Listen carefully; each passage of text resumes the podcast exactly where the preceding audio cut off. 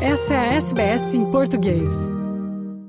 A Qantas segue dominando o noticiário australiano esta semana. O presidente executivo do grupo, Alan Joyce, anunciou a antecipação de sua aposentadoria em dois meses, após algumas semanas de notícia negativa para a companhia aérea.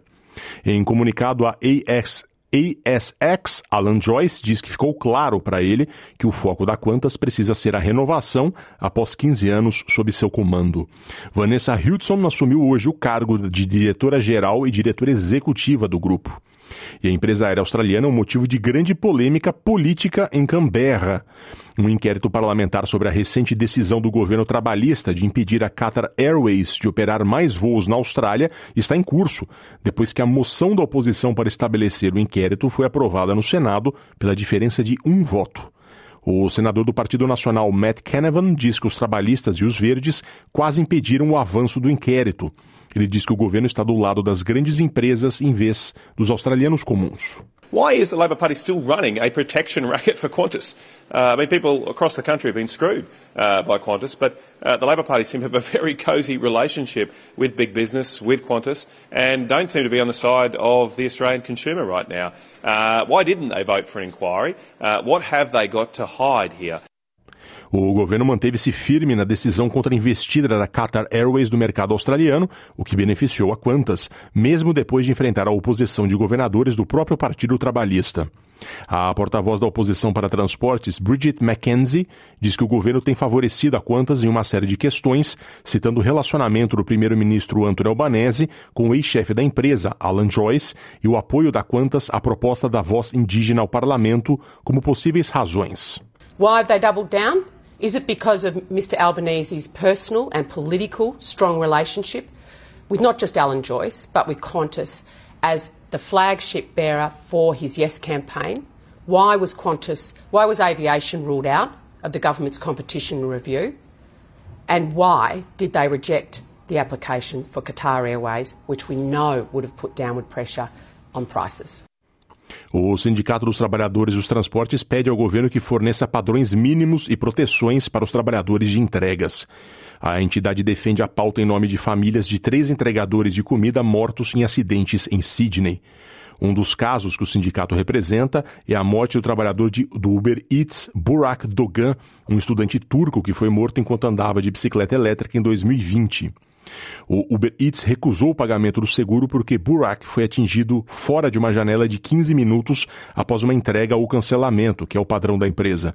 Isso negou à família de Dogan um benefício de 400 mil dólares mais despesas funerárias. Yavuz Sikar é tio de Burak Dogan.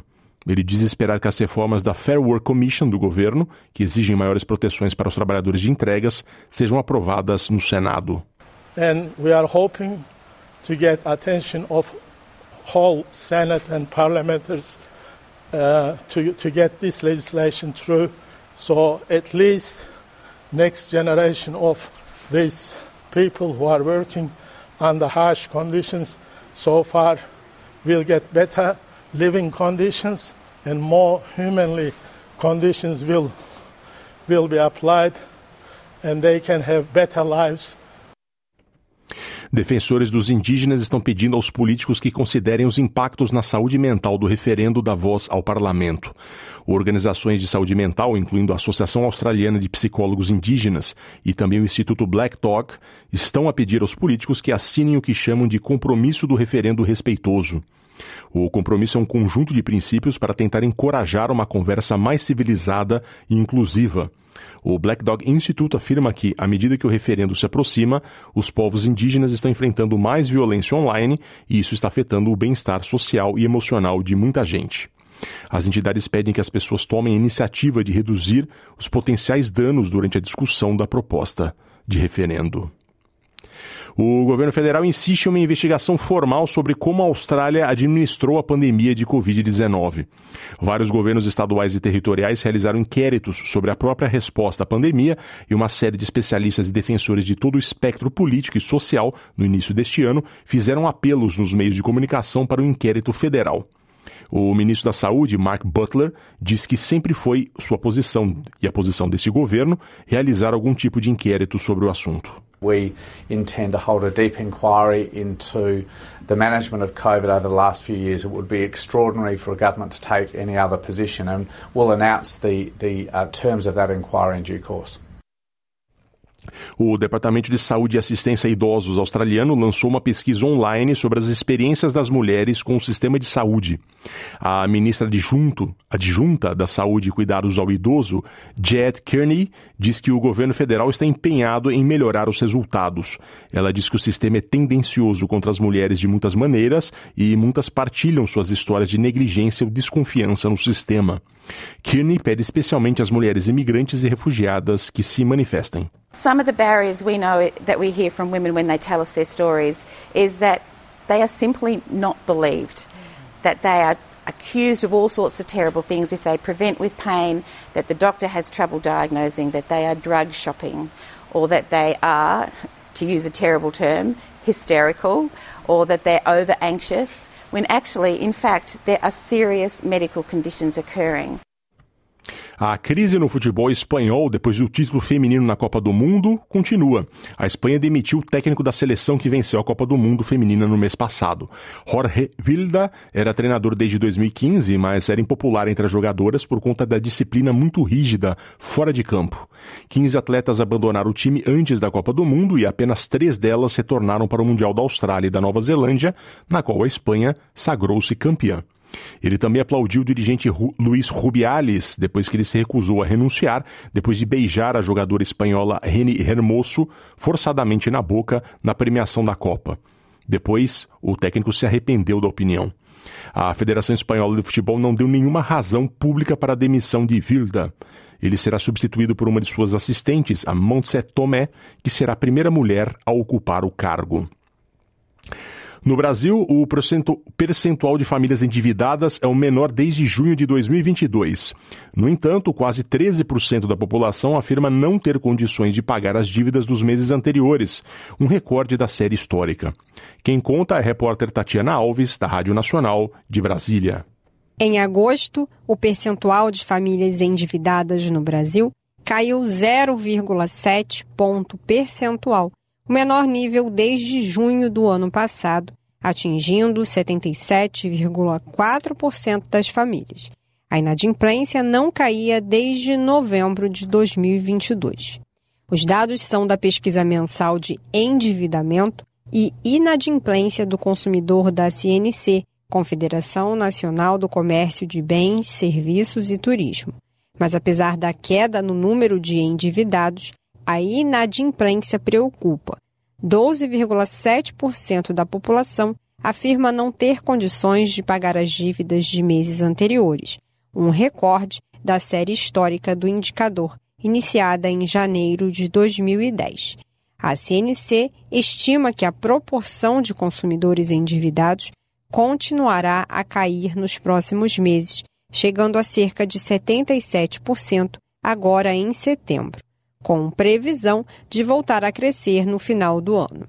A pesquisa revela ainda que 30% das pessoas têm algum compromisso financeiro em atraso, a maior proporção desde novembro de 2022. Outro destaque é a redução de 0,4 pontos percentuais no número de endividados no cartão de crédito, atingindo o menor nível desde agosto do ano passado.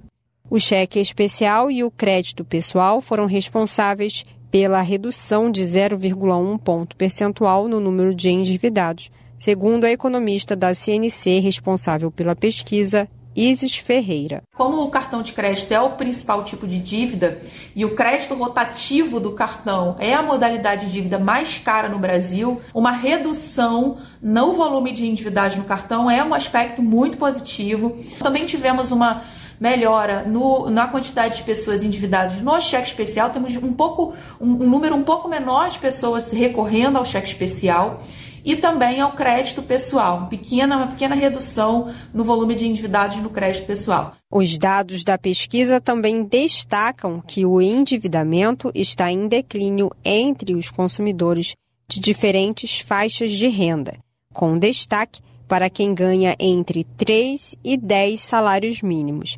No entanto, a inadimplência cresceu em todas as faixas de renda nas comparações mensal e anual. Da Rádio Nacional no Rio de Janeiro, Tatiana Alves.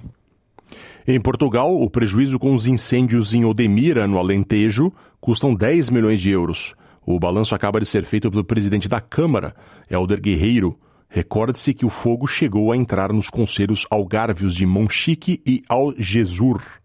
A área ardida chegou a quase 8.500 hectares. Quem fala neste áudio da RTP é Helder Guerreiro.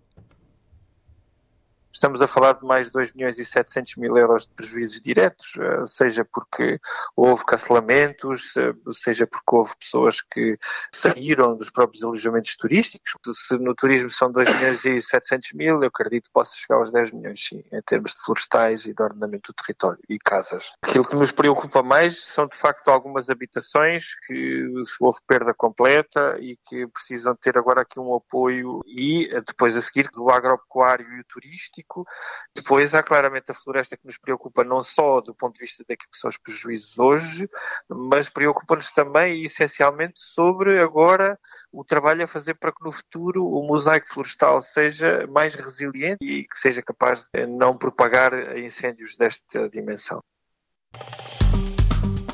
Curta, compartilhe, comente. Siga a SBS em português no Facebook.